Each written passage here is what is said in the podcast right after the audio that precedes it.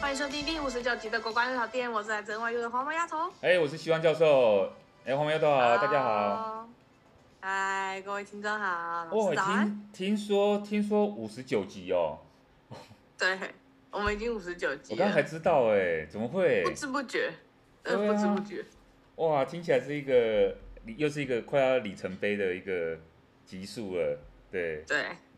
然后会呃，干嘛？下一集就是六十六十集，哇，六十集听起来是一个嗯，蛮蛮厉害的对数字。我们要想一下一些特别的那个东西，对不对？我们到时候对啊，我们要干嘛吗？还是我们也可以反其道而行，就大家以为我们会特别，其实我们依然故我，我们都没有特别，也是可以。非常的非常普通，那也是一种特别，很，平淡的说，好，今天是六十集，拜拜。不以为意的。带过六十，然后哎，听众听到最后以为会有什么爆点，其实也没有。没有。对对。有可能没有。对，所以我们我们我们可以再讨论。所以我们我们有要准备什么很大的惊喜吗？我不知道哎，我们就是要可能要讨讨论之后有个看有什么样的 idea。对。哦，好吧，那我们就在讨论，呃反正也留给观众朋友一个想象。对啊，那你还好吗？你我知道你上次有跟大家说啊，你。你这个这个礼拜会去，再去再去呃，你去有有跟朋友旅游啊？对，去台中。哦，台中这样子。对对对啊，诶，就是上跟我大学很好的朋友去，对，然后有两个，就跟两个很好的女生朋友去。对。嗯啊，老师你都认识啊？好像好像他哦，另外一个对对对，两个女生朋友我认识，对对对，那两个人。对对对对。因为都是你的学生。以前学生对。对，然后我们就一起去，然后去，然后呃，因为我男朋友就是他平常都只有六日有空，所以那时候他一听说我我六日就是要去台中，就可能没有留给他了。然后然后他就有问说啊，就是比如说你们六礼拜六晚上唱歌的时候，可那个他可以去嘛？这样。对对对，然后我就我就问我朋友说，哎，他可以来吗？然后朋友都说啊，当然呢。然后他们脸就是哦，我一定会拷问这个男生怎么的，就是因为第一次见面吧，对对，就第一次要介绍我的朋友给他认识这样，然后还有让他认识我朋友们，这样，然后就想说好，那他就要来。然后来的那个时候就是，嗯，我觉得他做的很好一点是他会搭话，然后他也会，嗯，就是比如说寒暄呐，或者是比如说。就是朋友们唱歌，然后他也会给反应说，哇怎么样怎么样，这样，然后他，很重要，最后也也有买单。啊哦，这更重要哎，对啊。我觉得很会做人呐，对啊，还算，对，还算会做人。然后我觉得就就就蛮感动的，虽然他没有必要买单，啊、但是他买单这件事，我会觉得很很很感动。对对对对，给你面子这样子，嗯、给你面子其实。对对对对，因为他平常其实也对我很好，他也不太，嗯、就是我们出去其实基本上。哎，我会不会被女权战士这种假假那种那种男不知道父权主义的？哦，对哦，我们上次才提过这个问题。对对对，就是反正我跟我男朋友出门是，我基本上不不太需要付钱，但是我会用其他的方式去。呃，回报他，比如说买东西送他，或者是煮饭给他吃之类的，哦、像这种，是哦，对对对，但但可能钱方面他会自己就是直接会掏出来，然后我就不会再跟他说啊，我就是要付啊，这样、啊、不会通常这样，对，啊，我就觉得他他也是对我朋友很大方，爱屋及乌的感觉，让我觉得他就很好，就用对待我的方式去对待我的朋友们，对对对，很不错，他也算是科技业大户啦。所以说 也还好，哦也还好，也普普通通啊，普普通通，对，就还可以过的下去。搞不好薪水都多过于我，是不是？应该还好，应该是，我觉得应该不会，哦，顶多差不多，但不会到超过你。哇，不会，绝对不会超过你。那教授怎么可能？然后，对，呃，我觉得，嗯，比较比较酷的一点应该是。呃，他们他们后来我我们就回到饭店嘛，然后那个当然就没有，就是我就跟男朋友说拜拜这样，因为他就会去找他朋友这样，然后我就去跟我的朋友们就回饭店，对，然后他们两个就很，我朋友就超激动，就是说你们两个真的很夸张，然后我说怎么很夸张，他就说因为我男朋友就是，嗯、呃，就是不管唱歌，我有没有拿麦克风，他眼睛都在盯着我啊。然后我我自己是个人完全没有任何的感觉，是我看到了那个铁证，就是我朋友呢，就是拍我呃我在唱歌的画面，哦、然后呢，他就截图我男朋友眼睛一直盯着我的画面，然后就传到群组给那个我看，然后我才知道说哦，真的就是。好像就是不管今天是我在唱歌，还是我在跟别人唱歌，还是我根本没有在唱歌，他眼睛他在盯着我。怎么会这样？可是你有你有私底下事后问过你男朋友，是不是他刚好那一天眼睛有点问题，或是他刚好，或者他刚好看到你头上有什么东西这样子？应该是没有，他就是他们就说他一看我的眼神就很像在看什么很可爱的小动物这样，然后就是、就是很。很有爱，我是自己是没有感觉到啊，我就是因为我很爽在投入啊，唱饶舌什么的，哦、所以其实我根本就没有在 care 其他人，啊、这样，对，然后嗯，对，就就我就觉得嗯，然后他们就说有恶到，成功恶到他们，真的有恶心到，所以他们也吐了一些，就对他们有吐，对，没喝，就没喝他们吐了蛮多，对。然后我就觉得蛮蛮好笑的啊啊！他们就说热恋期就是这样啊，因为他们两个都已经过了热恋期了，所以他们两个就有点受不了这种很恶心那种热恋期的情侣，就觉得嗯颇恶。对对对，他们应该也是要准备分手的阶段，是不是？还没有没有，就进入那种老夫老妻。哦，不是你跟你男友有合唱吗？哎，有啊有啊有。哦，那所以你们有深情对望？没有哎、欸，可是我们唱的歌都是那种很没有饶舌歌。合唱、欸，合唱怎么会唱饶舌干嘛？可以啊。有没有唱？有没有唱一些比较情？啊，你说什么？男女对唱那一种吗？有吗？哎，没有哎、欸，男女对唱我都跟我两个朋友一起唱。奇怪、欸，那你们这个，你都没有想男女对唱就在男女啊？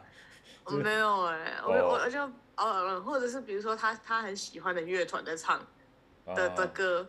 啊，我可能就我会的话，我跟他一起唱。好，那你现在随便讲几首你们呃点的热门的歌曲，好，我们来听听看，好，听众来听啊。好，就热门歌曲，比如说 OZ，OZ 的歌，上次提过。嗯，呃，天堂岛。天堂岛谁唱的？呃，我唱的。天堂岛是你唱的，不是，我是说谁？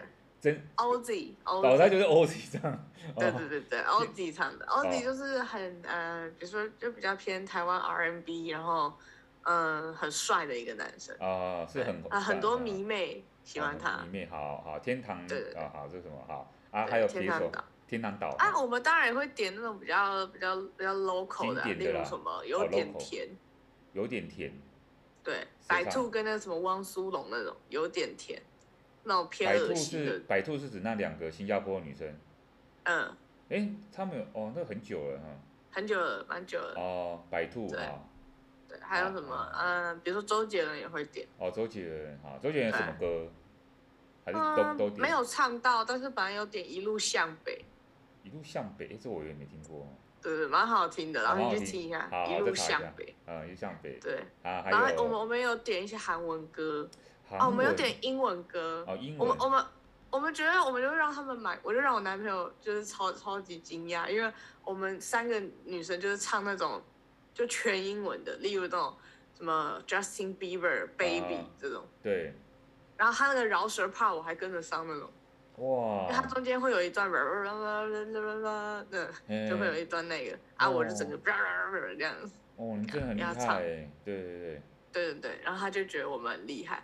然后我、啊、我有唱那个什么 Call Me Baby 这样、啊、Call Me Maybe 这样。啊，那你们没有点什么八三幺那种，或是点那个哎台中那个乐团叫什么？呃，很比较 low 的那个乐，也不是比较 low 啊。哦，九一。九一一哈。啊，完蛋，这样会不会得罪九一一的粉丝？说哎，那个比较 low 的九一。很 low 是代表好的，好好的，我们是好的称赞。Local 啦，local。很乡土，对。没有哎，我本来想要点来个蹦蹦。哦，来个蹦蹦，对对对对，对对来个蹦蹦啊！可能那个我们就唱三小时，没有办法再加时间，然后就没有点完。哦，对，反正你们先点你们喜欢的那些啊啊，那真的有我们有一个世代的，你你点的这网络都，你比较你你的偏好跟我的那个都不太一样。啊，对啊，老师因为点什么红豆？没有，刚刚那个我就会点啊，来个蹦蹦，那个我就啊，来个蹦蹦你会啊？会啊，那个就他跟那个 Ella 唱的。陈嘉樺，可是他他蛮快的，蛮快。对，我觉得那个歌很有趣，然后我喜欢听轻快的。还有，我觉得八八三幺的他的那个歌都还蛮，因为他们自己创作，是不是？我记得就有一个，我觉得我就没蛮喜欢听的。然后有一次，有一次我我我去那个我去欧洲访问学者的时候呢，然后有一个会议是在希腊嘛，我就从比利时到希腊去。然后呢，有一天晚上呢，我们就是各国的，因为里面集合各种国家的人，然后每个国家的人都要，我们就是那一天晚上在一个户外，就是大家就要跳舞，因为反正欧洲人就喜欢跳舞，然后就要放歌，然后他们就分别，希腊就有很多歌啊，欧洲有很多那个，然后有一个朋友他是从拉丁美洲来的，他就放他们家他们那个拉丁美洲歌，然后他就问我，他就问我说，那你们台湾有没有什么舞曲，放来大家一起跳舞？我就想说要，因为他那个电脑都是希腊文跟英文的那个，所以你要我真的临时想，我也我没有办法想到那个，所以我就想了谁，我就想的八三幺的东区东区。哦。然后呢，我就播了出来以后，他们都超喜欢的。虽然说那个歌有点有点旧了，但是他们就超喜欢，他们就觉得很有趣，他们觉得这首歌很好听，这样。因为它的旋律很简单，就是就是重复一直重复东区东区这样子。嗯，对，有有，哎、欸，这首歌也是我高中的时候，那个时候我们还有那个什么，那个、叫什么啦啦队比赛哦，啊、那个时候就是指定唱这一首。哦，是哦，哈。对对对，就是就等于说，比如说呃高中十二个班要跳的话，就是跳这首。啊，对，那当然现在他们又有很多新的歌曲，呃，还有那个啊，之前之前那个你师母介绍的告五人。啊，告五人也很好听，那歌也是不错啊，也是峰回路转的歌，这样的，我觉得有好几首，呃，蛮 popular 的那个，对。对，告五人很好听啊，什么爱人错过什么那些的、啊、都蛮好听。对对对对，所以、哦、对啊，就是大概是这些，我觉得比较通俗一点的话，就会比较。不会啊，你这些还是算流行歌。还是算流行，对，它就比它比较没有那么，它比较觉得大家可以接受的嘛，就是比较通俗歌这样。嗯，对，对，对，反正就是去台中就是蛮好玩的。然后后来呃，比如说昨天的话，就是他可能跟他朋友玩玩玩，然后我也跟我大学朋友玩玩啊，可能他就顺便就载我回玩回来这样回回桃园。对对对对对，哇，太太好了，觉得也是蛮浪漫的。对啊，很温馨的这个一趟这个呃旅程，没吵架没吵架。对啊。嗯，对，没有吵架那个。哦，我这个礼拜的话，我们就是进入期末了嘛，所以就改一下作业，然后把赶快把成绩送出去，然后呢，嗯、该该该打的分数就处理完了。然后礼拜六呢，礼拜六就比较忙。礼拜六呢，因为我们呃，因为我自己有另外一个学会嘛，我是做秘书长，然后所以说我们就合办的，我们跟台大那个一个中心合办的一个青年论坛。然后他就是希望鼓励那个台湾的大专生、高年级跟硕博士学生可以来发表，然后当然会针对主题。那今年的主题我们是设定那个呃中国跟日本呃他们他们叫正常化五十周年，其实就建交五十周年，好、哦，中日建交五十周年的这个主题，然后来撰写这样，呃，所以就有一些呃，反正我们就已经筹备了好几个月。然后呢，昨天举行啊，可是因为疫情的关系，只能线上。那所以说，呃，我们就是在线上来做这个会议。那虽然说是线上，其实之前我们其实也筹备蛮久。一方面是，其实国内的研究风气没有很盛。你真要老实说的话，或者说或者说也不能这样讲，应该是说它市场比较小。所以说，其实刚开始我们在征稿的时候，投稿的人零，没有人投稿，所以我们就会紧张嘛，因为我们是主办单位，就觉得怕说没有人来。那我我当然自己会动员我自己成那个我自己学校的学生，然后别的老师可能我们也会拜托他们，我们这是用拜托的，就请他们能够鼓励他们的学生那个，嗯，啊有时候都会遇到软软钉子，有时候当然有些老师就会说啊，他们他们刚好学生没有有兴趣要研究日本啊或者研究相关议题，那所以说就诶一直到真的几乎快倒数几天都没有都没有什么文章进来，我们就好着急哦，就又要拼命的那个。拜托大家那个呃老认识的老师鼓励他们学生这样，然后好在后来就是等到截止之后，我们又我们又延延了延了几天，然后最后就是有大概十七位十八位左右的同学有投稿，那呃而且比往年还多了几位，因为往年大概通常是十四十五位左右，所以我们今年算是哎又稍微进展了一点这样，我觉得稍微小突破一下。有多了一些学生，哦，然后呢，我们就进行线上发表。那线上发表其实我们其实跟实体呃作业都很像，因为你还是要排议程，就是比如说主持人是谁，然后呢，呃，学生要排哪一场，然后呢，呃，评论的老师是谁，那而且你还要确定这些评论的老师他们时间都可以，当然当然那个发表的学生也要时间可以，因为有些学生他可能呃下午要去参加别场的会议的时候，他有遇到这个情况就会卡住，所以我们就要把他安排早一点时间。啊，反正就有这些这些小细节。有的没的，对，好累哦。其实是很繁琐的，那。所以说我们就必须动用到，大概这次其实还好，就动用到三位助理。那还好，三位助理还还算是蛮可靠的。所以说他们就是分别负责联络不同的人，有人联络申请者，有人联络老师，那然后要去处理那个时间的问题。那更麻烦的是说呢，会议当天其实我本来真的是用一个比较轻松的态度来参加，可是其实你真正开会的时候就发现，哇，原来有很多的状况要处理，这样哈。然后呢，呃，包括有些人 PPT 突然没办法分享啊，因为我们现在、就是哦、对啊，这种好尴尬、哦。对，你就是大家这边等，然后呢，那个那个就是会有，所以我们就其实我早就预先想好这些问题了，不能分享有很多原因，就是呃，那个 Google Meet 就是很怪，你就是要重新 log in。那如果你没办法重新 log 怎么办呢？助理那边一定要有一个备份，就是他也要有同那个发表人的 PPT，就让助理来去帮你。那个播放，所以说其实你就要有想到好几个备案，万一真的怎么样，要怎么那个处理这样子，所以我们就现场就遇到很多这样一个情况，而而且而且你看哦，我们上半场是两个场次同步在进行，所以因为我是在办公室监控嘛，所以我就要两台电脑，然后去监控两个场次，然后下半场是三个场次，所以我有三台电脑在监控，就是如果哪一个场次的。那个有发生什么问题，助理没办法处理，然后我都要就是感觉，因为我 log in 了嘛，所以我就要感觉好像我就随时呃要跳出来去帮大家来处理这个问题。你要 stand by 这样。对，其实我就是没办法做自己的事，说实在的。那我觉得美美中不足的是说，就是我觉得其实大部分的情况都蛮顺利的，然后同学也都顺利发表完，然后评审老师给意见。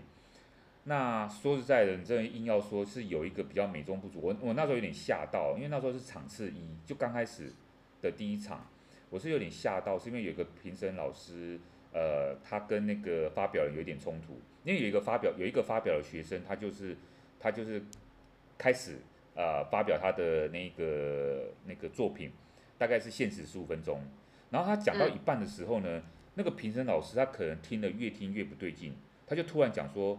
某某同学，为什么你现在讲的内容跟你给我的那个事先给我的那个文章完全是不一样哦，完完全全不一样哦的东西哦，不是说经过修改，而是完全不一样。然后他要他解释，这样他就打断他了嘛，那个评审老师就打断他。然后这个同学就说：“老师，呃，因为我之所以要做这个题目呢，是因为呢什么什么之类的。”结果这个同学他没有要回答那个老师的问题，为什么他会有两个版本？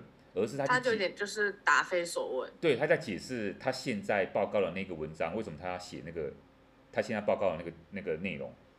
然后老师就就觉得说，就跟他讲说，不是啊，你没有回答我问题啊，啊，反正就有点小冲突，当中就僵在那边。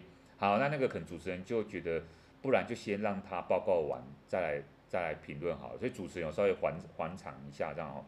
那这个同学就报告完了，后来呢，那个。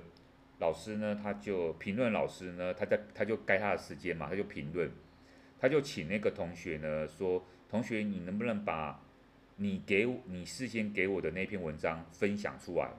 好啊，那个同学就分享。嗯。嗯。然后呢，老师就跟他讲说，你能不能拿到？呃，他其实一开始是说，呃，最后一页、最后两页，你呃能不能跳那边给大家看一下？然后最后一页跟两页好像是表格吧，我记得好像是整理的表格。然后那个老师就说：“你这个东西连论文都不是，你这个东西根本不是论文，更不要讲，它也不是什么笔记，它也称不上是笔记。当然我不确定为什么后面那个表格有什么那个，我没有详细看这样。然后呢，他讲完这个之后，又跟那个学员讲说：你跳到第一页。然后那个学员又跳到第一页，他，然后那老师又跟他说：你把标题跟摘要念一遍。”然后那个那个同学就说：“老师，我之所以要写这个东西呢，是因为什么呢之类的。”然后呢，那个老师火大，他说：“同学，你是听不懂中文吗？我要你把标题跟摘要念一遍，因为你念完之后，我的评论就结束。”好，所以那个什么意思？所以我不知道这是什么意思。所以说那个，所以大家都僵在这边，然后我都现场监控。可是问题是，问题是我我能够阻止那个老师不要这样讲话吗？这样也不行，对不对？因为还是要就大家，我还是看一下事情的发展状况，因为还是有主持人 hold 住啊。啊，主持人是是一个资深的台大老师，我觉得他他应该是可以 hold 住场面。那所以说那个学生就把东西就念完了，好，就这样一个字一个字就把它念完了。然后那个老师就说我的评论结束，他就下线了。当然他那个老师，那个老师他就私底下就赖我说啊，洪仁兄刚刚失礼了，不好意思。然后呢什么之类，他就说呃，他觉得那篇文章不是文章。这样子，他就是私讯我说那他觉得那篇文章不是文章，所以说他不知道怎么评论。那后来呢，当然那个主持人就有一个缓缓夹啊，就是稍微讲一些话，然后就该就该下一个那个学生来报告了。那私下呢，就是有另外一个老师就知道这个学生情况的老师就跟我讲说，其实他本来就有一些可能呃知觉认知上的问题这样子。所以他有一些状况啊，就是意思就是他有些状况，那他才会有现在他这样一个表现，这样子。好可怜，像是有一些，比如说，嗯，可能精神病还是？可能没有到那么严重，应该不是属于那种类型，但是就是呃，详细的我们其实并不清楚啊，只是他的确有一些状况，就是那我当然有私下跟那个评论老师稍微解释说，其实刚刚那个学生他不是故意的。那他可能有一些状况，那请老师体谅这样。那所以说，我觉得当然有时候我们老师会呃有一些有一些老师的确比较严谨一点或严格一点，他会假设你是一个正常的学生，而且刚好是发表那个学生他是一个比较前段的学校，很前段很前段的学校哦，我们这样说，所以他可能那个老师他就会用那个标准去觉得说，哎，你是这么好的名校出来的那个哈，那。你的论文怎么会是这个这个状况？好，那所以说可能那个老师就用一个比较严格、比较不是那种鼓励的方式来去 评论，那用比较严格的时候、嗯、啊，他可能没有想到原来刚好他遇到一个有状况的学生。嗯，我懂，他就用一般对待呃嗯一般正常学生的标准去看待每一个人。对对。所以说，就像呃，我们有时候在评那个论文啊，我就发现到说，有时候有时候有些学生他拖很久才写论文，然后等到你看他我们口试开看那个他口试的文章的时候，发现怎么还是一样很很很拼凑这样哈。啊，以前我刚开始在品这些东西的时候，我也是那种比较认真型，我就会比较一板一眼评论。后来我经历过比较多例子的时候，我就我就发觉到说，哦，原来有时候。很多那种学生他是有状况，每个学生背后都有一些故事，真的。所以说你知道有时候基本上有时候我去外校啊，人家邀请我去评论，然后呢，比如说有时候他们会接待我嘛，对不对哈？比如要我去评论啊，会有人接待。到到了要去教室的那一刻之前，比如说有一个可能都有时候认识老师啊，接待你啊，然后那个他们有时候会稍微跟你讲一下这个学生的状况，他就会跟你。有一点暗示，就是说，哎，这个学生他之前是有什么样的症状，有什么样心理上面的压力，什么曾经什么休学过什么之类，其实他就在暗示你，就是他的写东西的品质可能不见得是一般学生那样，但是他已经很努力了，他把它写出来，因为他过去有一些故事，可能这故事到现在还在困扰着他。嗯，呃，可是我觉得就是。有些老师他不管那么多啦，你讲讲白了，有些老师他觉得那是你自己的问题，那跟我无关。我我我只评论你的东，我就是就事论事，我评论是你的这个文章啊。你今天写不到一个标准，你就不应该毕业。因为我如果让你毕业的话，我这个学校的招牌就整个就砸掉了，我干脆这个系就关门就好了。有的老师是这种态度，真的就是刚好最近有发生一些事啊，然后有有的老师就这种态度。嗯嗯，所以大家真的蛮蛮 harsh 的。有一些啊，所以说有时候就是对啊。哦哦。要怎么？我是觉得，我是觉得还是像你这样比较温柔一点看待这个这个世界会比较好一点，因为啊 我因为我觉得我也不知道哎，如果我是那个学生，我可能心里有阴影哎。啊，所以我们就不知道到底要怎么兼顾这个，对啊，所以所以的确以后我自己我们也会跟自己讲，哎，有时候评论可以小心一点，可能如果发觉怎么样，还是假设先假设他可能不是故意的，那嗯，我们我们对啊，不要在大众场合讲一些让人家难难下台的那个，对，对对对对。我我觉得这是有点尴尬，不过不过还好，就是整体来说并没有特别发生什么不好的事情，这样这样就好。就是一个小插曲啦，啊、小插曲。不过大部分呃，这个礼拜六那个会议过程都蛮顺利啊。我我希望下次可以实体啊，实体办一些会，因为我们年底还有一个年会啊，所以说我觉得就是呃，赶快希望到时候哎，大家实体比较可以有一些互动啊，不然那网络网络这样其实有点怪怪的，都都有点。有一些距离，距离感，对，嗯，确实，那就赶快办实体的，实体的可能更更方便一点，因为我觉得网络真的有好多不可测的因素，你怎么知道？比如说讲的人会不会上线啊？评论的人会不会突然断线？对，什么什么之类的，就真的有点麻烦。网络不通，他就不见，但是很常见这种问题。对，对，对呀。不过这个真的是蛮忙的，这两个礼拜感觉你也蛮忙的。啊，真的是。呃，你还还有时间准备国际新闻吗？所以你看哦，你你现在可能没有看我眼睛，我我我本来是右边眼睛发炎，我现在改成左边，我等下我等下去看眼科。天哪！我点那个眼药水都压不下来，就我已经看了眼科，然后那个压不下来，现在肿的跟什么一样，那个整个这个就。会痛吗？就里面长得越长越大，然后等下要去给他弄一下，是不是？哦，要要搓，是不是？对啊，把那个脓把它弄出来的样子，可能。哇。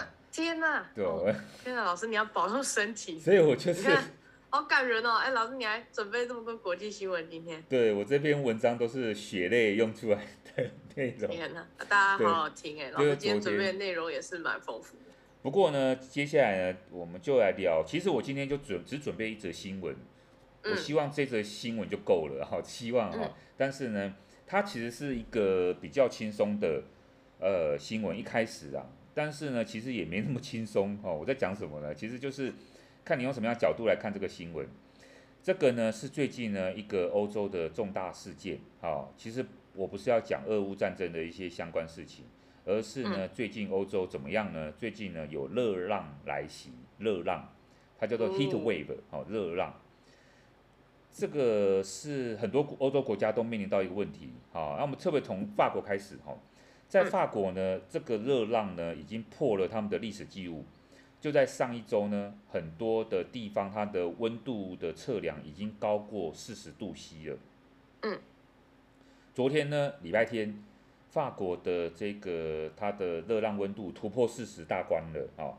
有些地方甚至已经测到四十一度 C、四十二度 C 度 C 哦，它不是 Fahrenheit 哦，它是 Celsius，它是四十度。C 其实我们这边大概三十八度，已经三十九已经是很难受了。哇，它这个欧洲已经到四十一、四十二。那在西班牙地区的温度已经高过法国了，测得温度到了四十三度的高温了。好，所以说在法国，它目前颁布了一项规定。好，它还因为这样还颁布一个规定，之后在户外的公开活动呢，现在全面禁止，包含什么音乐会。大型聚会都要禁止，甚至是政府，他本来在六月，哈，他要庆祝一个呃节日，好，这个节日呢是要庆祝当年法国人民英雄抵抗德国纳粹入侵，好，那个他们那时候有那个维奇政府，哈，然后反正他就要抵抗，啊，然后纳粹，反正就一个这样节日，它叫做抵抗日，也要取消了，延后举行，啊，之前呢延后举行这种公众活动是为了疫情，啊，害怕群聚。今天呢，则是为了热浪啊，要来要来停止。除此之外呢，法国政府还规定，如果室内的大型活动是在没有空调的地方举行的话，也将被禁止。好哦，你想说怎么可能会没有空调？大家这个活动怎么会没有？对，就是欧洲很多地方就是没有空调啊，所以他们就要禁止这样活动。嗯，那这样的天气变化，当然大家都知道是什么原因，就是因为全球温室效应所造成的。那这里的这种极端气候的变化呢，对我们的人类的生活形态，当然造成了非常非常大的影响哦。首先呢，你看刚刚这个法国政府颁令颁布的这个禁令哈，让很多人他没有办法去户外参加群体活动。那其实呢，这个就降低了很多人跟人之间的互动机会。好，那你看之前那个疫情也是同样的问题，现在又是热浪。其次呢，越来越多的欧洲人呢，他们在夏天需要使用冷气机跟电扇，就是我们刚刚讲到的问题。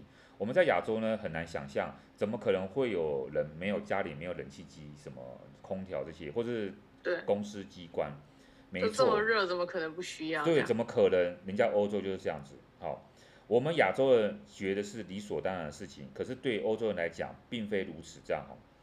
呃，很多的这个中欧跟北欧国家，可能他们比较不需要，甚至过去的时候呢，因为他们的天气形态哈，你看，特别是北欧啦，或者有些中欧国家，他们就比较是属于那种温带海洋气候，所以说有大西洋的这些调节，在冬天呢是很冷很冷，然后呢，可是呢夏天呢比较不至于是太热的天气。好，北欧啊，你应该可以想象得到，有一些北欧国家呢，它甚至在夏天都还要盖厚的被子才可以入睡。所以说早期的这个欧洲人呢，他们眼中没有必要装这种空调系统。或者是冷气机，所以说呢，现在这种极端的气候呢，已经改变了他们的生活需求嘛。嗯，这个东西呢，就会影响到呢他们的这个经济生活的这个状况，进而呢影响到呢这个整个国家它的经贸的这个关系哦。怎么样说呢？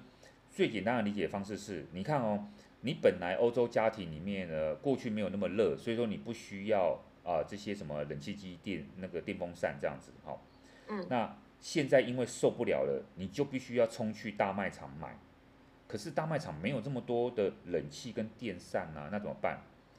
就只好那些商家他要赶快去进口，最先呢进口的国家可能是先从你这些周边国家开始，比如说法国，他可能先从这些有冷气的这些囤货这些国家，南欧啊、意大利啊，可能他们早先很热，他们就有一些这些。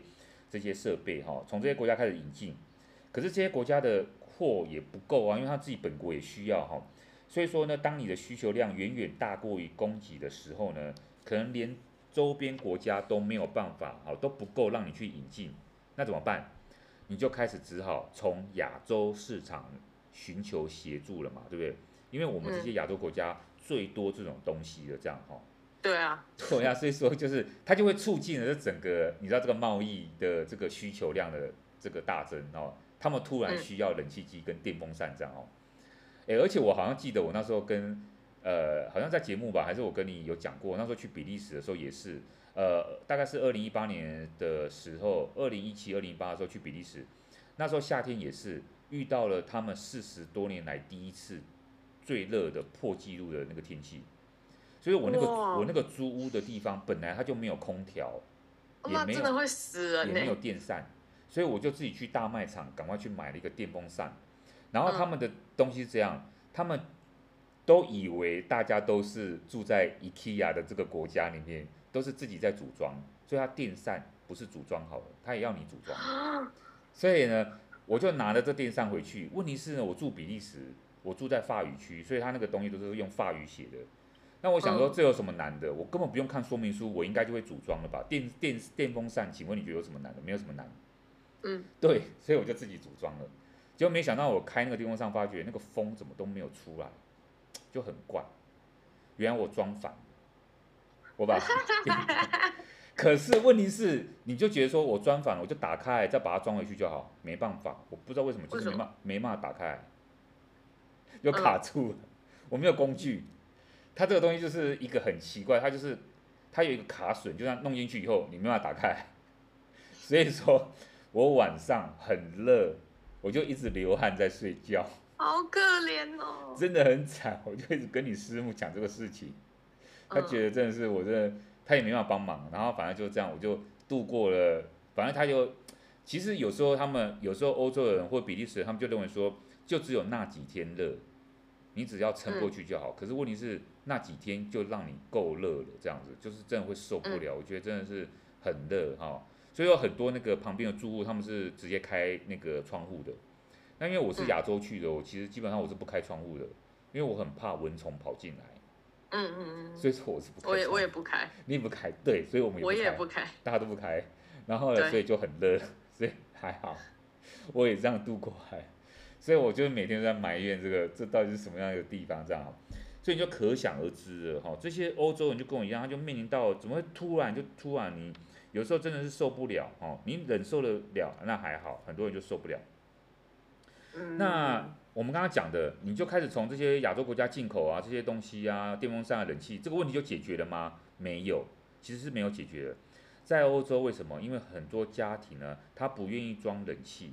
他不愿意装冷气的原因呢，除了是说，其实很多不是那么每天都那么热啊，啊，或者说他可能忍耐，啊，不是一直常常态性那么热之外呢，有一个很重要的原因就是说，冷气装冷气不便宜啊，在欧洲不是像在亚洲，其实它是不便宜的一个，算是一个奢侈品这样子，啊，对，因为就没必要，没必要，对，那随便一台普通的冷气机在台湾可能卖一万多两万多。在欧洲大概要两到三倍的价格，你才可以买得到，更不用讲，欧洲的人力，哈、哦、是非常贵的，所以它不是有那它没有那种什么安装到府免费服务，它没有，它没有这个东西，人工成本是出了名的贵，所以说呢，你还要再去付那个人工安装费，再加上维修啊、技术人员呢这些这个东西你都要费用。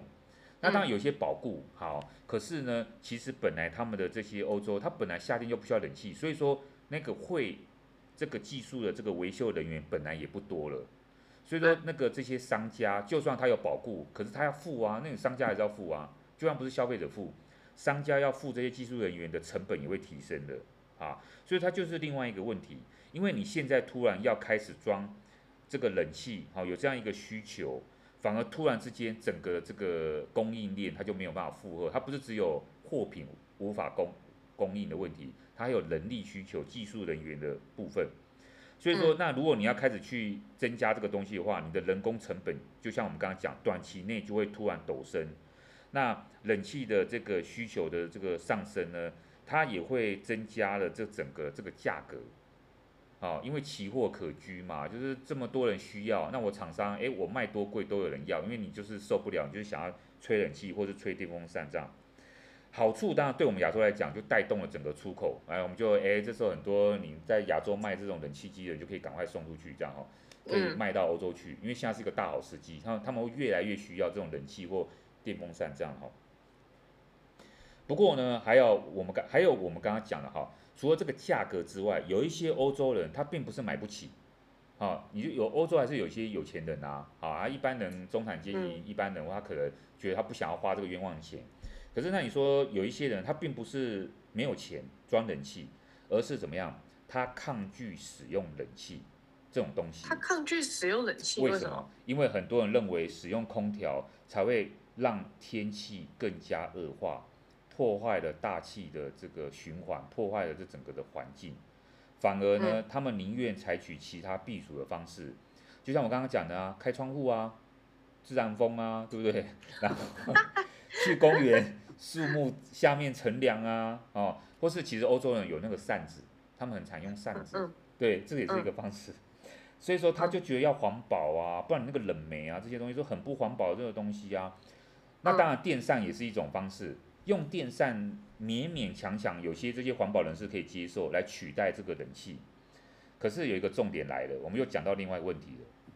不管是电扇还是冷气机，都需要什么？都需要电呐、啊，要电。所以说又回到另外一个层次的问题，我想要跟大家讨论，这是最基本的问题。欧洲各国的电力供应到底能不能支撑？我们刚刚讲，因为热浪。近几年的这种温室效应、热浪所突然增加的这种夏季电力的需求呢，能不能？好，我们我们就来，我帮大家稍微看一下这个数据。我们看一下欧洲目前总体的能源供应的问题，这就是我想要讨论的部分。嗯，首先天气热，好，天气炎热，它会让风力发电大幅下降，好，因为风会变得很少啊，它可能有一些原理哈，那它会让整个这个发电量的供应下降，风力发电的最大弱点，它本来就是要靠老天爷的脸色来吃饭，所以呢，像德国，它就最常使用风力发电的一个这个这个，因为它比例是这个欧洲里面是算是最高的之一的一个国家。可是因为这个天气变热了，然后呢，导致了德国就常常发生风力涡轮机发电量不足的这个问题，所以变成风力这个东西没办法去供应德国的电力了哈。其次呢，是欧洲面临的是一个整体的天气变化的问题。怎么讲？嗯，你有这样子的一个酷暑，啊，热让的问题，你冬天也有酷寒的问题啊，你冬天有很冷的这个问题。所以近几年来，欧洲国家常常因为这个漫长的严寒的延长、严寒的严寒的冬季，哈，导致于许多欧洲电力公司，它必须要重新怎么样启动燃煤厂，以避免电力不足的现象。这是最近常常发生一个现象，他们开始用煤炭的，那就是又是另外一个问题啊，用煤就有空气污染问题，它就会影响你冬天用煤，那你不是就会有夏季的这种温室效应问题吗？因为你这个一直排放这二氧化碳，它就会影响到夏季这个，然后夏天又越来越热这样，所以它就是一个恶性循环这样。嗯，那它就是该怎么讲？它它它就是气候也越来越糟，然后他们可能也需要越来越多的这个。对，很麻烦。好，那你有些人说，那、啊、你不然就用核能发电啊？诶，有啊有啊，有些欧洲国家，因为不是每个国家都排斥核能啊，核能那有核能的问题，嗯、核废料的处理问题。可是像法国。法国是跟德国就比较不一样，德国它就开始废除核电，好，对不对？哈，因为这安全问题。可是呢，法国它没有哦，法国的它有好几座的这个核电厂嘛，而且呢，法国很厉害哦，它的电是可以出口的，它的电力是够到可以出口的国家，它卖电给其他国家，真好，对不对？卖给我们吗？我呃，是可以，不过我们比较远一点这样哈。然后呢，可是因为核能电厂需要定期维修。所以法国最近就遇到一个问题，就是说它的核电厂因为要维修，导致于电力不足，它变成要进口能源，以及呢重启和重启对不起重启这个燃煤电厂这样，那又发那就又是同样的问题，重启燃煤电厂又会对于环境呢造成这个恶性循环的破坏这样。那还有什么样的能源供应呢？好，我们来看一下。天然气这个东西啊，天然气其实是欧洲很常用的这个东西。我们来看一下欧在欧洲呢，天然气的主要的供应国呢，最大的一个供应国是谁？我猜，我猜。你猜？乌克兰？不是。居然不是乌克兰？快接近了。波兰？不是，快接近了。快接近俄罗斯？对，俄罗斯的天然气供应占整个欧洲的三分之一。所以它是一个非常大的天然气供应国。那现在你知道最大的问题就是俄乌战争，这些欧洲国家就是摆了那个仗势，就是要直接封锁啊。俄罗斯，它好啊，俄罗斯他手中握有三分之一天然气的资源。那所以说现在战争打起来，荷兰啊、英国啊、德国的天然气市场，它就创下了天价的价格记录。他们这些国家有天然气，可是天然气供应不足。所以说，大家都知，大家都大家都知道说，这个天然气不足，所以价格就变得攀升，变得很高。能源稀少嘛，有限，当然它的价格就会水涨船高的意思，这样子哈，导致于各国的电价又上涨了。哇，这些德国、英国、荷兰它就很惨，因为它本身天然气供应量其实是不足，这样，因为它必须要仰赖其他，还要再仰赖其他的能源。那我们刚刚讲德国，它就是。风力也不行啊，然后什么的，所以它仰赖什么天然气进口。那我们就拿德国来讲好了，德国其实他在梅克尔执政的时候，他早就想到了这个能源危机的问题。那他们又不愿意依赖核核电厂、核能发电嘛，哈，他们有他的他们自己的核能政，他们有自己核能政策、能源政策。所以说呢，他那时候呢，梅克尔其实那时候德俄关系还不错的时候呢，他就跟这个。俄罗斯两国之间谈好，他们呢开启了两个的两国之间的天然气管线。直接从俄罗斯拉线拉到德国，当然周边国家也可以使用这个天然气。第一条线叫做北溪一号，第二条线叫做北溪二号。北溪一号的时候呢，在梅克时期已经先建立完成，而且由私人企业来营运有一段时间了。北溪二号呢是后来加建的，本来要开启使用，可是呢，因为在俄乌战争的时候爆发，德国就率先单方面的宣布，他们的政府呢不会这个发给这个北溪二号的这个营运执照。好，就冻结了，让它不能动，所以北溪二号现在是没办法输任何的这个天然气。那北溪一号呢？本来德国政府是要求那个民民营的公司说，你不要再进口俄罗斯的这个，可是那个民营公司拒绝，他说这个实在是影响太大了，所以他拒绝。好，那反正就是现在北溪一号还在营运当中，所以其实现在在战争当中的时候，德国还是在仰赖俄罗斯北溪一号的天然气的供应。嗯，你就知道说这个问题。在哪里？好脆弱，对啊，它随时有可能，有可能发生问题。对，明明你就是还是在敌对状态，然后呢，结果你你另一方面还在持续仰赖俄罗斯的这样一个天然气的供应，这样哈。那本来呢，这个当时德国他以为他可以成功的就用这个禁止北溪二号的营运来去制裁或是威胁俄罗斯，好，他以为他是一个筹码。可是呢，我觉得他不知道为什么他又忘记了北溪一号才是真正被俄罗斯控制住的一个筹码。所以说你就会发现到说，果不其然，就在六月十四号，就在最近六月十四号呢，俄罗斯呢用了一个理由，他说了啊，我们这个机组要维修，好，所以说它就减少了北溪一号的天然气输送到德国，好，嗯，所以呢，那个价格要上涨。他就断他的那个，他没有完全断，他慢慢断，我就看起来他慢慢断。哦。可是他也没有用一个说他要断的理由，他还是说没有，我要维修啊，我那个啊，所以要减少产量这样吼。OK。而且你看，他也没有，俄罗斯也没有在战争二月发生的时候，他马上就一次性的中断啊，他也没有威胁德国，他也没有这样，他就一步一步用这种方式。那反正呢，他就有最后一个筹码，最后当然就是这些欧洲国家受到这个影响。那现在就是说，这些欧洲国家呢，他们就采取一个东西叫什么？全国性的节能运动啊，大家都要缩衣节食啊，就是大家节能减碳。像欧洲就是流行这种东西，节能减碳。好吧，那可是呢，你说我们再继续讲下去，这个问题呢还有的讲，因为你说那些工业啊、企业啊家，它用电要怎么样节能减碳？它要怎么样节能？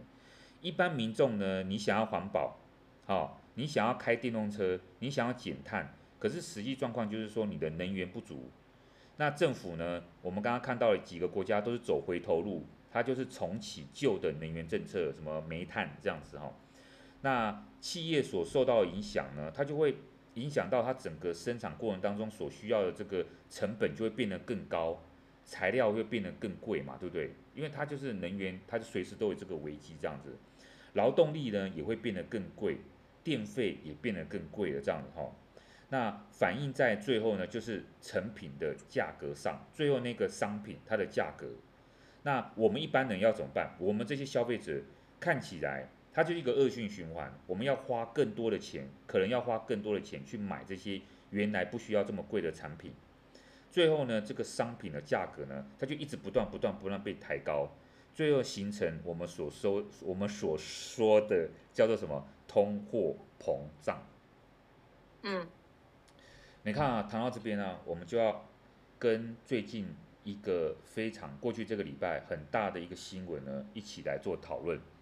那当然，这个新闻呢，这个是一个比较经济性的新闻，大家会觉得比较无聊啊。不过我们尽量用一个比较简单的方式来讲，因为其实我们刚刚已经跟大家解释这整个通货膨胀的这样子一个一个一个过程嘛，哈，一个一个一个逻辑在那边。那过去这个礼拜最大的另外一个新闻是什么呢？美国联准会，也就是美国的中央银行，它在六月十六号无预警的一口气升息了三码。过去呢，他们通常升息都是升息一码，最多最多我真的听过最多就两码，我觉得通常都是一码，就慢慢升。码是什么？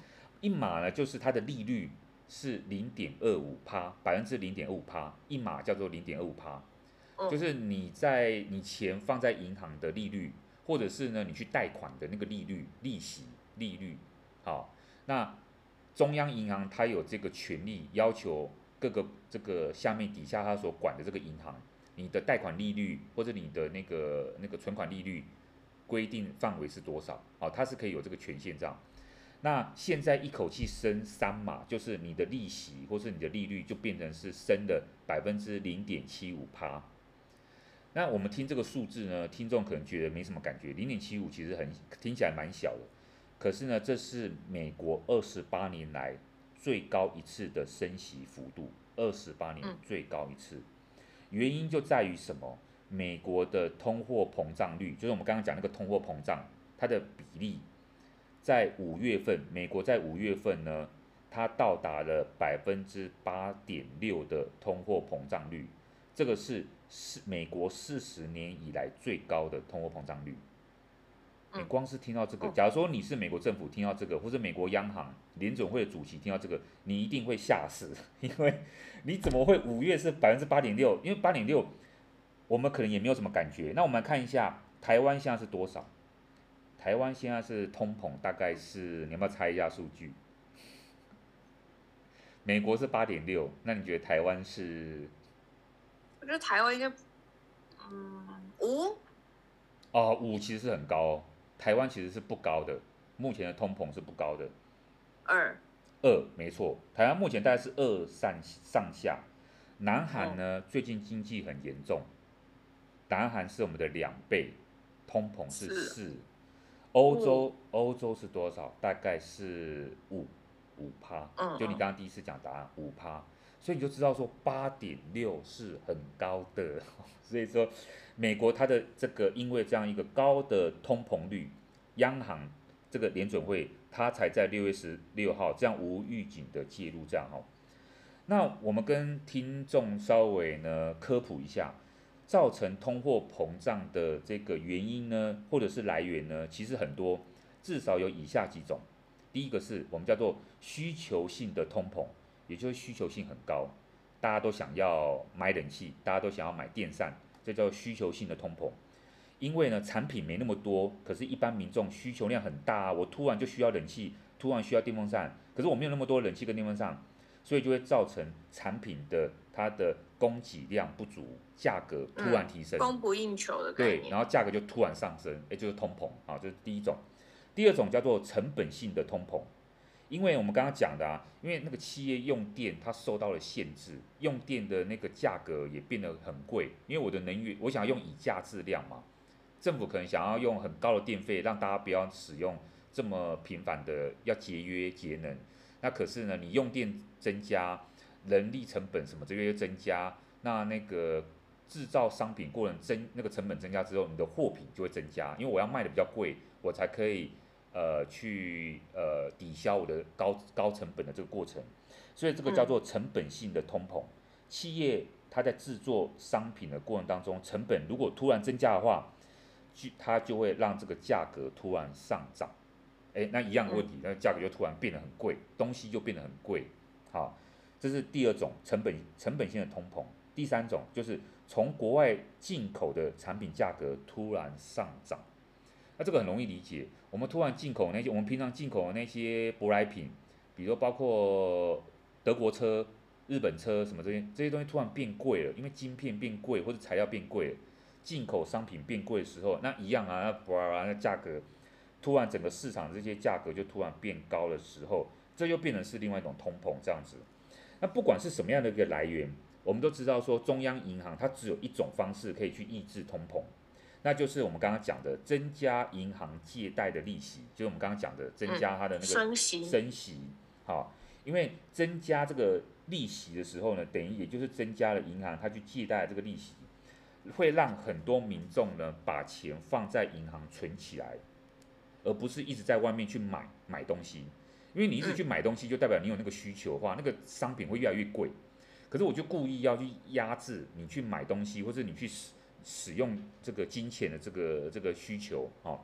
另外一种就是说，我央行升息也会让投资者他借钱的成本增加，所以说这些很因为很多厂商呢，他会去呃跟银行借钱贷款，去呃增加他的那个那个工厂，因为他要扩厂，啊，因为他去大量制造产品，他去卖更多的货物，赚更多的钱，然后投资这样子。可是呢，我如果增加你借钱的成本的时候，你就不会想要去借钱了，啊。你去借钱的话，你就觉得那个利息太高了啊，你就你就想说，哎，我不要去做这个事情了，我不要去扩厂，我不要去投资啊，我不要在市场上到处去买房、买什么工厂土地、买什么东西这样哦。那因为如果说厂商一直去借钱，到处不断去买房啊、买土地啊、买东西，会制造一种经济成长的假象，最后会造成经济泡沫化现象。这个其实是央行它想要去抑制的一个一个一个部分。可是我们都知道说，不管是美国的这个联准会央行，或者是其他国家央行的升息动作呢，其实它按照经济学原理，它都只能解决一半的问题而已，解决一半的问题。因为什么？因为央行的升息，它只是让市场上尽量不要有那么多的资金在市场流动。可是呢，我们刚刚 Podcast 从头到尾讲的东西是什么？我们现在全球面临的是立即性的能源。原物料短缺的问题，倒不是资金主要，我觉得资金倒不是一个主要问题。所以说，民众啊，或者说市场上他们这个需求量，其实就一直都存在，因为你就是能源这些原物料就是不足。像什么，我们刚刚讲欧洲，它就是天气热啊，大家就是要想要吹冷气啊，想要电扇啊，它就有这样一个需求。能源问题就是没有办法解决，你的电又供应不足。那你你升息，其实你只能去抑制短暂的这个通膨的这样子一个上涨，可是长久以来，我觉得这个通膨还是会持续增加，而你央行能做的不就是那一招吗？持续持续的升息，所以说据说呢，美国联准会的确七月、八月他们会陆续再继续升息，可是我觉得，我觉得政府一定要有其他的配套措施。包括你怎么样，不要再让这个俄乌战争它的这个影响继续恶化，因为它影响到了粮食不足，影响到电力不足、能源不足、能源危机。那这些都不是你央行用这种什么升息的方式，然后你就可以去完完全全、完完全全解决，因为你只能解决一半的事情啊，另外一半其他它的那个问题、结构性问题都还在发生嘛。哦，他这我觉得他这方法就是有点治标不治本，嗯、因为他还是没有没有没有跟你们讲，他没有去解决到人民还是有某些需求的部分。那那你就算好，我把银行我把钱存进银行，那如果我下一次又再遇到一个类似的问题，比如说呃有什么商品大家又很需要买，然后大家又开始去买，他们必须得买，那你这个方法也是没有办法完全的处理掉人民就是有这个需求啊，这个问题本身还是没有解决。所以你看哦，央行能做的就只有他能做的那件事。可是呢，接下来就要换政府，政府有很多问题要处理。对，就看能不能呃，我也不知道俄乌战争，我也不知道是不是他们能处理的。但至少就是，比如说它造成的这些负面的影响，确实是政府要去收，就是要去收收拾残局嘛。对，就是可能它造成的一些负向的影响。然后造成一些人民需要的东西什么很短缺，所以导导致那个什么物价上涨等等，然后通通膨，我觉得那些都是政府必须要有配套措施，而不是只是靠央行。靠央行的话，你一直升息也不是办法，因为升息升那么高，其实也蛮恐怖的。其实你看，像那个俄罗斯，他这一次也是这样，他就是因为俄乌战争一爆发，全球那个制裁他，本来卢币要往外跑。然后呢，俄罗斯马上出一招，就是马上升息，升到很高，我忘记他升了多少，他要让所有的卢布就留在国内，存在那个俄罗斯银行里面，因为利息很高啊，你又可以一直去钱滚钱。呃，聪明。对，它就是有一种这种急救式的治疗方法。可是呢，我觉得，呃，我想说今天就是用一个很小很小的故事，只是一个。看起来好像是一个天气环境问题、温室效应问题、天气很热的问题，啊，可是你看，你看天气那么热，法国政府居然出了这种禁令，不要在户外活动，然后开始衍生了一连串大家对于这些冷气啊、机，然后风扇的需求，哎，然后它其实是跟我们很多的这些国际关系、贸易啊，还有这个国际金融的问题啊，它有很多相连性的啊，还有能源危机，对，嗯，真的，这倒是，因为你以为这是气候的问题。但其实它跟国关有很大的关系，它牵动太多太多的那个，对对，还有各国政府的态度跟各国政府之间的关系，还有像是现在正在发生的俄乌战争，这其实都有有就是环环相扣，就可能你需求会联动到某些国家，那些国家之间发生的内部的事情，都会影响到你这个供应链，供应链就会影响到被它所供应的这几个国家，然后以至于影响到那些国家平常那些人民的日常生活。对，然后政府就得去做一些应变措施，反正就是啊，有点像恶性循环，我也不知道。对，对，那就今天呃，反正就主要是借由这个小小的故事，然后跟大家讲有关这个呃，就是从热浪这个故事，我们跟大家讲一下，就是关于最近就是美国联准会的这个决定，然后再来跟大家分析一下为什么其实升息这件事情并不是呃一个非常治治本的方式，因为它就是。其实它就算是政府的一个比较临时性的举动，但是其实最终的问题还是得靠政府本身去拟定策略，才有办法确实的嗯解决掉一些很根本性的问题。对，那今天就是我们第五十九集的国关热炒点。那既然呃很快就要进入六十集，我也是我们会再讨论一下，就是要怎么样给观众朋友惊喜啦。对对啊，说不定也会没有惊喜，也是一种惊喜，我也不确定。